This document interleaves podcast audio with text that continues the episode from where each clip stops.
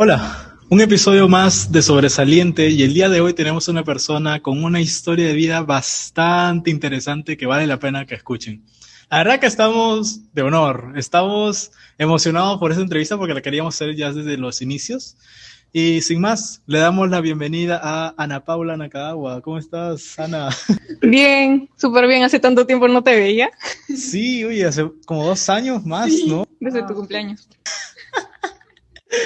Bueno, eh, quienes no conocen a Ana, que sería, no sé, ella fue Miss Teen Model ICA 2018, ¿verdad? Y es un gran logro. Y a partir de eso, bueno, empiezas a darte más a conocer y te surgen varios trabajos, ¿no? Pero vamos primero a la parte de la experiencia. ¿Cómo fue tu experiencia en Miss Teen Model 2018? Bueno, fue, este, en realidad fue muy linda y me gustó demasiado, que realmente no creí yo que iba a ganar. Pensé que iban a ganar otras personas, en serio. Y nada, fue una experiencia demasiado linda porque conocí gente de un montón de lugares y hice un montón de amigas. Y nada, fue muy lindo, muy bonito. ¿Cómo fue ese proceso clasificatorio? Este, escogen chicas, hay un casting, y bueno, quedan como 21 más o menos y de ahí es el concurso ya en sí, ¿no? Este, eh, hay este, te enseñan eh, cultura, ¿no? Ese tipo de cosas, y luego eh, simplemente el concurso llega y tú te tienes que presentar en bikini, en traje de noche, y respondes una pregunta, ¿no? Y ya luego este, pasas a concursar con otro tipo de ciudades. Ah, está bien, está bien. Entonces, ustedes no es que llegan ¿Llegan totalmente inexpertas al concurso y ahí las preparan o había chicas que sí sabían mucho antes de entrar? Eh, eh, tú tienes la oportunidad de ir sin saber nada o ir ya sabiendo, ¿no? Claro. claro, representa una ventaja que tú ya... ya... Pero en tu caso, ¿ya tenías experiencia? Bueno, como yo estuve en TAP antes y en TAP te enseñan a modelar, eh, bueno, yo creo que sí estuve, pero aún así habían chicas que era como que habían modelado en Lima, habían modelado en Miami y yo estaba como... ¿Qué? Wow, wow. Ese proceso de clasificatoria, ¿cuánto duró? A ver, habrá durado como dos, tres meses. ¿Y cómo hacías en ese momento con los estudios del colegio? Eh, bueno, sí fue bien difícil porque cuando ya tuve que viajar yo a Lima, era más complicado por el hecho de que a veces llegaba a las 3 de la mañana y luego a las 7 tenía que ir al colegio y yo estaba que me moría de sueño, a veces en la formación estaba que me iba a desmayar y no podía. Wow, wow. Y dentro del grupo de las chicas ya seleccionadas, ¿cómo era el ambiente? Bueno, en realidad eh, había de todo, ¿no? Como en cualquier lugar social. Eh, solo que en algunas ocasiones era como que había momentos muy lindos, por ejemplo, nos transportábamos en un bus, porque eh, había un auspiciador que era una empresa, y a veces nos podíamos escuchar música, pero luego pasábamos de escuchar reggaetón a escuchar música cultural de cada ciudad de las chicas y era como que nos poníamos a bailar en medio del bus como si nada y era demasiado divertido. Entonces la relación dentro de era muy buena. Sí, era demasiado divertido. Qué bueno, me alegro. Una vez que ya tú te haces eh, campeón o representante de ICA con Misting Model, ¿qué premios mm, te llegan a ti? Bueno, eh, bueno, no recuerdo ahora muy bien qué cosa es lo que me dieron, pero en sí este, también tú te vuelves como portadora de muchas marcas, ¿no? Porque eh, ya tienes un título, entonces las marcas te llaman y eso sirve demasiado si tú quieres ser modelo o quieres estar en ese tipo de industria, porque ya tienes un nombre, ¿no? Entonces, esas son nuevas oportunidades que te brindó eh, Misting Model. Claro, siento que desde ahí como que despegué y...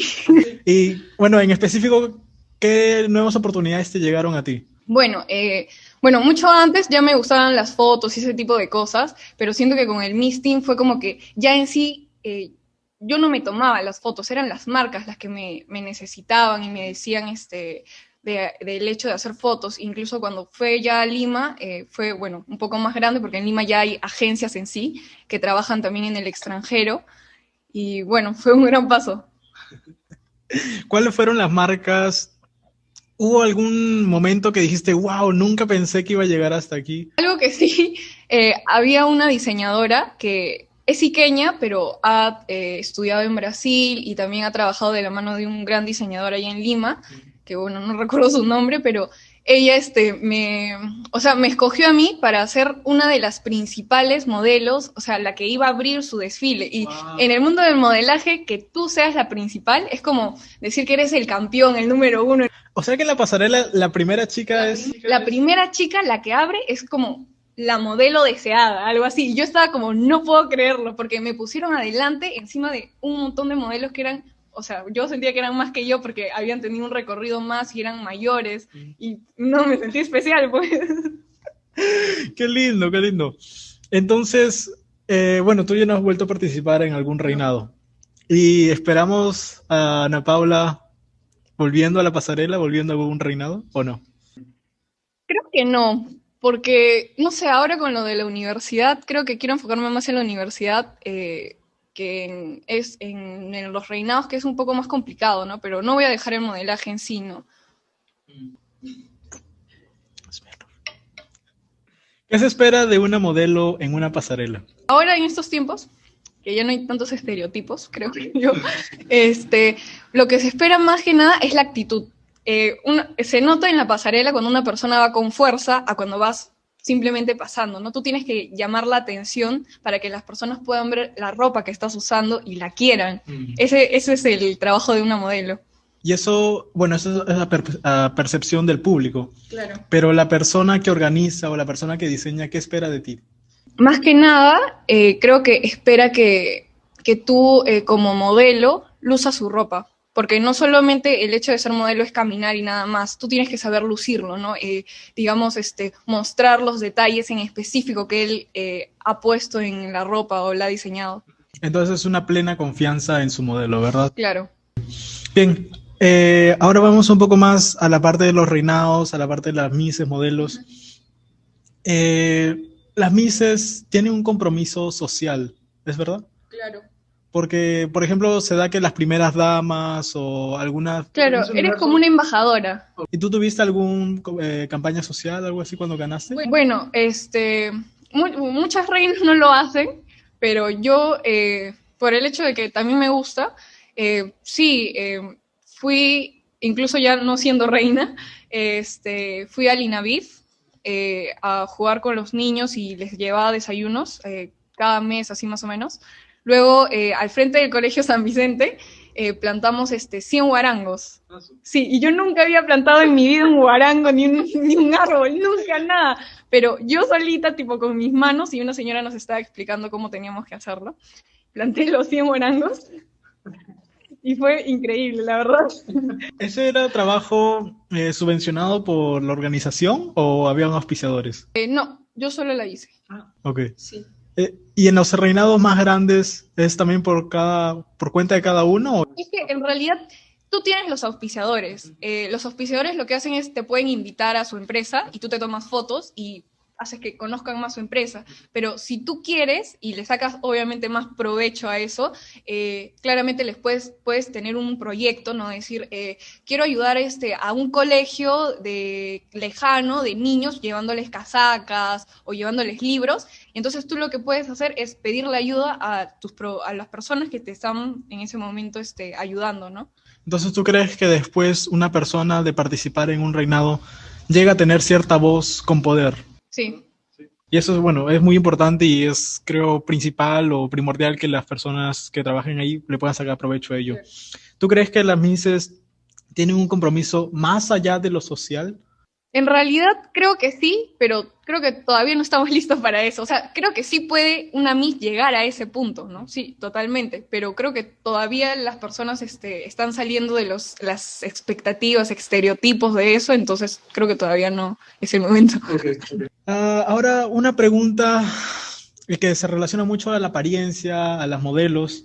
¿Qué tan frecuentes son los problemas psicológicos? Bueno, em, en realidad creo que de por sí, este, por ejemplo, cuando estaba yo en los concursos, eh, sí, sí, sí, sí, re, re, o sea, hay ese problema, ¿no? Porque es como que las, las, chicas cambian de tener una vida normal, o sea, sales a fiestas, comes dulces, chocolates, comes lo que se te dé la gana, a pasar a estar en un concurso y que te digan que tienes que cambiar de la noche a la mañana tu forma de comer. Entonces, eso de cierta forma sí te eh, psicológicamente te afecta porque estás cambiando tu rutina totalmente. Eh, incluso creo que ese cambio brusco, al no ser este moderado, eh, como que te debilita, ¿no? Porque incluso yo veía a las chicas este, que antes del concurso del Miss ya este, en Lima, muchas de ellas se desmayaban. ¿Ah, se desmayaban, eran los nervios y el hecho de que habían hecho dieta, se desmayaban. Y yo estaba como, tengo miedo de desmayarme yo. Y eso que yo no hacía dieta. Pero ver a otra persona en esa situación me hacía sentir que me iba a pasar lo mismo. Es verdad que después de un, un reinado te exigen que te vista de cierta forma, o sea que ya no puedes salir muy desarreglada a la calle o no? Bueno, no necesariamente a la calle, pero depende, ¿no? O sea, como te ven más las personas, están más enfocados en cómo te ves, porque supuestamente tú eres eh, una portadora de belleza y también de inteligencia, ¿no? Eh, y sí, sí tienes que verte arreglado, porque la mayoría de veces este, te hacen como que, o sea, tú puedes salir normal, pero tienes que maquillarte o retocarte. Y ahí en el mundo de la, en el que tú has estado, ¿hay mucho índice de depresión, de ansiedad? Demasiado, creo yo, sí. ¿Y tienen algún psicólogo ahí dentro? Sí. ¿Que las ayuda en eso o solo es la parte motivacional? Eh, en realidad sí, sí teníamos, contábamos este, con nutricionista, con psicólogo y con motivador, eh, porque bueno, en muchos casos se ha visto que ha afectado de una forma negativa, entonces optaron por esa solución. Bien. Y en los problemas o los desórdenes alimenticios, eh, creo que se, hay mucho en el, en el, reinado, ¿no? Bueno, en mi caso, donde yo estuve, no vi muchos casos, o bueno, en realidad creo que es algo muy privado, ¿no? Porque no, no siempre se ve nada más. Eh, pero sí, sí considero que debe haber, porque muchas veces, imagínate, eh, vivir este o ver en esos concursos personas que tienen, bueno, distintos tipos de cuerpo y que tal vez eh, favorezcan a algunos, porque hay personas llamados que son misólogos, que son aquellos como que critican, algo así. ¿Misólogos? Misólogos. Son las personas, sí, suena demasiado gracioso, pero son las personas que como que cuando tú estás en un reinado, esas personas van, te toman fotos y como que te evalúan totalmente, qué sabes, cómo te ves, y, van sacando este, favoritas, preferidas, ¿y por qué? Porque tienes mejor cara, porque tienes mejor cuerpo y eso en realidad afecta, ¿no? De cierta forma. Sí, y esos misólogos, o sea, ¿cómo reportan después su evaluación? A través de redes sociales. Ah, pero no escriben como que libros o reportes. No, todo es virtual, todo es a través de las redes. Y esos misólogos, o sea, ¿quién es ese título de ser misólogo? En realidad nunca lo he sabido ya, pero yo también recién cuando llegué me enteré, yo dije, misólogos, ¿qué es eso? Pero en realidad sí, hay un montón, hay incluso eh, misólogos que viajan por el mundo para distintos tipos de reinados. Ah, mira, mira. Ok, ok. Entonces, eh, supongo que durante una carrera de una modelo también hay altos y bajos que se ven afectados principalmente por la parte psicológica, ¿no? Sí. ¿Y conociste algún caso cercano ahí mismo dentro de anorexia o bulimia? No, pero eh, bueno, Marina Mora en este caso nos, sí nos hablaba de que tenía varias amigas que eran modelos y que eh, tal vez no comían y en vez de eso fumaban, ese tipo de cosas, como que nos decía cosas que hacían sus amigas que no debíamos este, hacer ese tipo de cosas, ¿no? Porque no estaba bien y no nos iba a hacer ningún bien. Bueno, y ahora ya casi terminando la entrevista, una de las últimas preguntas. ¿Qué piensas del comentario que le hacen a muchas eh, mises cuando, cuando concursan? Es bonita, tiene buen cuerpo, pero solo es carita. O sea, no es muy inteligente o debe ser tonta. Bueno, creo que ese comentario es muy... Eh, en realidad no conocemos a la, a la, persona y considero que vemos algo, nosotros vemos algo superficial, ¿no? Eh, y de por sí creo que deberíamos cambiar esa forma de pensar porque eh, debemos de hacer que los concursos cambien y dejen esos estereotipos, ¿no? De que eh, debemos de exigir más, sí, eh, para que las personas que son mises, que participan en este tipo de concursos, se esfuercen más y sean buenas embajadoras, no solo por su belleza, sino también por su inteligencia. Pero ¿no crees que de cierto modo el concurso está diseñado para más hacia la apariencia física? Ah, claro, fue diseñado al principio por eso, pero ¿quién dice que ahora no podemos cambiarlo? Entonces, en la parte de preguntas, ¿crees que deberían audar más? Claro que sí, todas las que concursan son ingenieras, doctoras, ¿por qué no? Oye, sí, yo me acuerdo que el anterior... sí, el anterior Miss Teen, todos eran profesionales. Todos son profesionales y yo estaba como... Yo decía, ingeniera química, fa- no, me- me- sí, yo me quedé así boca abierta y, wow, yo me acuerdo, bueno, yo he estudiado con Ana Paula, eh, toda la secundaria, estudiamos también de chiquitos. Tenemos unas fotos, ella vestida de gallina yo vestido de pollito. ¿Cuántos años tenemos? Dos, dos, teníamos dos años. Ya. Bueno, conozco desde los dos años y después ya en primaria tú te fuiste a la selva un tiempo y después volviste, ¿no? Pero yo me acuerdo que para cuando tú estuviste en Mistin, ¿qué grado habrá sido? ¿Tercero o cuarto? Cuarto. Cuarto, ¿no? De cierta forma, tú decías que te gustaban mucho las matemáticas Sí. o que te salían bien. Pero eso, ¿en verdad siempre fue así o viste que nace a partir de Mistin? Creo que desde a partir del Misting, es como la confianza que gané en el Misting fue increíble, que sentía que podía hacer todo. Incluso matemáticas. ¿No crees que fue como una reacción tuya para decir que no simplemente eres carita? En realidad no, porque siempre en sí me han gustado, eh, bueno, luego ya no fui tan buena en matemáticas, pero este, donde más sentí el, este, el hecho de que pensaran que una mí solo es este, lo que apariencia, eh, es afuera, porque todo el tiempo que estuve en el concurso, yo estuve dentro de personas que han estado en concurso siempre, o lo han vivido, o lo conocen. Entonces, estas personas no, para ellos tú eres totalmente completo. Entonces, yo siempre estuve en ese ámbito. Recién afuera, las personas de afuera son las que juzgan de esa manera. Pero no, en realidad, Justo yo te estuve para la entrevista siempre, si van a venir a ser entrevistados, los stalkeo, pero, pero yo me acuerdo que una, una de tus publicaciones, tú das un mensaje eh, que te tildaban que no comías, que eras muy delgada. Por- en verdad Bueno, pasó eso. realidad, Tú sabes que yo siempre he sido delgada, ¿no? Tú sabes. Ya, este, bueno, en realidad sí, eh, creo que eh, toda la gente se acostumbró a verme delgada y saber que yo era así por mi contextura, pero el hecho de estar en un concurso les cambió el chip y les hizo pensar, ah, no come. Algo así, ¿no? Como que, como si mm, el ser flaca fuera por el hecho de impresionar a algo o a alguien. Entonces, me pareció ridículo, ¿no? Pero sí, sí, ese, vi ese cambio cuando entré a con- al concurso. ¿Fue mucho la carga que recibiste sobre eso? Al principio sí, pero luego, eh, bueno, en realidad vivimos en un mundo donde a todos nos juzgan. Eh, no so- o sea, no, me di cuenta que no era la única a la que se enfocaba en ese aspecto y nada, simplemente lo vi como, eh, es una per- son personas que, bueno, están juzgando por lo que ven y no por lo que saben en realidad, entonces, ¿por qué darle importancia, no? Hasta ahí tenemos las preguntas de la entrevista. La verdad, muchas gracias. Hemos aprendido bastante, creo, ¿no? ¿No, Dulce? Eh, ahora vamos a hacer el tenis sobresaliente, donde yo te digo una palabra y tú me respondes con alguna idea que se te venga a la mente. ¿Qué? O sea, yo te digo una palabra, ¿no? Por ejemplo, manzana. Mirnos. Bien, bien. ¿No? Así, así. Puede ser una palabra sola o puede ser una frase o te extiendes si, lo que, si eso quieres. ¿Ok? Primera palabra. Corona, Portadora. 2018. Missing. Marina Mora, Modelaje. anorexia. Eh, Mujeres. Pose, Fotógrafo. Físico. Modelos. Yannick Maceta, Mi universo. Misting Model, Yo. Egocentrismo. Yubo, Paula, no puedo yo.